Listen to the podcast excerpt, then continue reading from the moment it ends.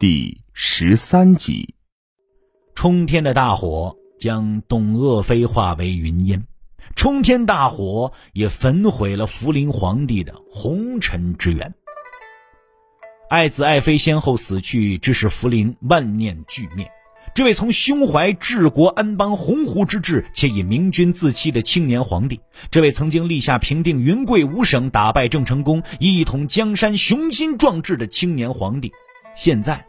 心灰意冷了，活着还有什么意思？他想一死了之，但因手下之人看护的紧，没有死成。他执意抛却红尘，这死不成，那就削发当和尚。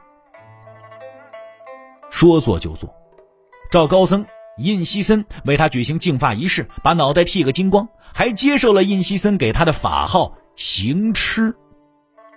这一离谱之举再次震惊朝野，孝庄皇太后苦苦规劝，一而再，再而三，朝中王公大臣也纷纷上书苦谏，可顺治帝仍旧无动于衷。关键时刻，孝庄皇太后想了一招，召来了一直为顺治帝看中的高僧殷锡森的师傅玉林秀。玉林修并不直接劝说顺治帝回心转意，而是将触犯佛界清规的弟子印西森绑在一堆干柴上，派人传话说皇上如不续发还俗，他就下令将印西森活活烧死。一心信佛的顺治帝当然不敢违背出家人慈悲为怀的信条，不能为了自己做和尚就眼睁睁看着别人被烈焰灼成灰烬。他不得不抛却出家当和尚的打算，老大不情愿的继续做他的皇帝。福临是史所罕见的专注于爱情的一位皇帝，爱妃董鄂氏是他的生命之根，董鄂氏去了，他的生命之树也随之枯萎。自从董鄂氏仙逝之后，顺治帝的龙体每况愈下。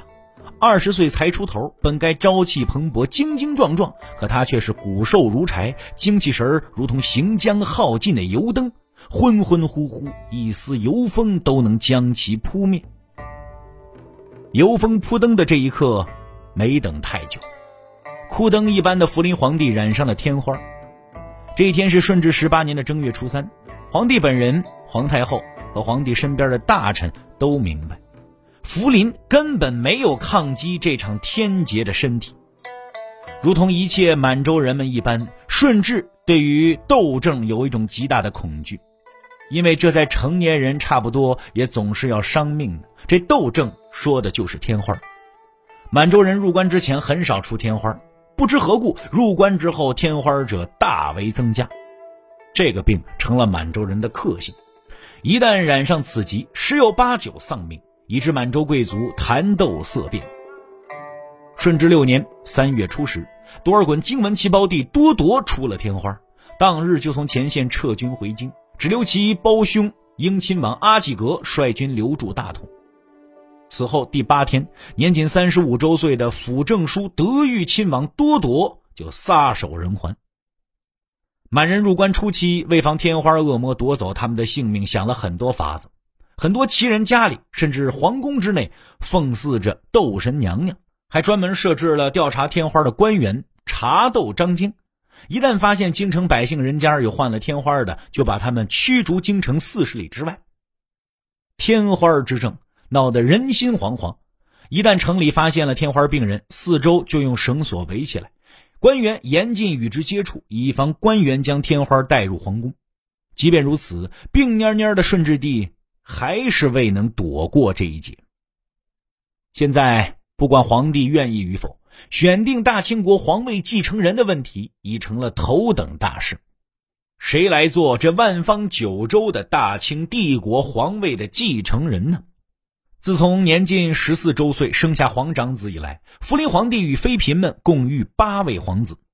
皇长子牛钮生于顺治八年十一月，皇次子福全。生于顺治十年七月，皇三子玄烨生于顺治十一年三月十八，皇四子生于顺治十四年十月，皇五子长颖生于顺治十四年十一月，皇六子齐寿生于顺治十六年十一月，皇七子隆喜生于顺治十七年四月，皇八子永干生于顺治十七年十二月。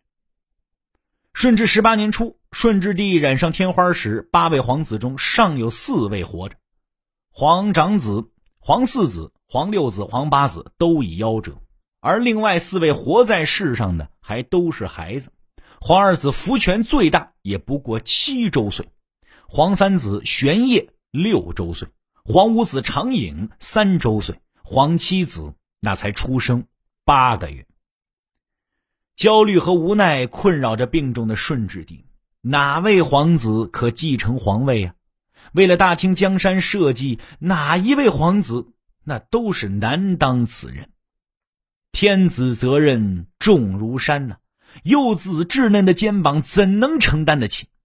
再说，下五旗的王公势力强大的很，小皇帝坐龙椅能把他们镇服吗？一旦镇不住，政局动荡，这后果不堪设想啊！起初，福临打算立一位年长的堂兄来做继位人，这个打算遭到了孝庄皇太后的坚决反对，他主张立一位皇子来做继位人。孝庄皇太后的主张得到了亲王们的大力支持。由于反对者是皇太后和一帮子亲王，福临皇帝不得不重视他们的意见。好了，四位年幼的皇子，又该选谁呢？论年纪，皇冠当落到皇二子福全的头上。但大清国自祖先开创基业以来，没有按年纪长幼来确定继位人的规矩。选定皇太子实行嫡长制，那是中原王朝的规矩。论嫡庶，四位皇子都属同一个皇父所生，而生母又都是庶妃，没有哪一位明显高贵。当然，如果刨根究底、细抠起来，总能区分出一点高下贵贱。比较而言，皇三子玄烨生母佟佳氏的出身要比其他三位妃子有一些来头。那三位妃子的父亲叫什么姓名，是何官职？《清史稿后妃传》根本没有提及，而佟佳氏之父却是载入煌煌史册的，他叫佟图赖，原系汉人，幼年随父佟养真归附努尔哈赤。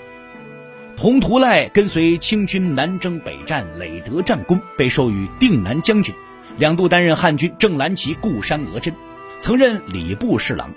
顺治十三年因病起休时，加封太子太保。顺治十五年即公元一六五八年去世时，被追封为少保兼太子太保。然而，佟家氏也有不及人的地方。尽管他父亲是名在史册的响当当人物，但他毕竟不是满洲旗人。在顺治年代，满洲旗人的地位要大大高于汉军旗人。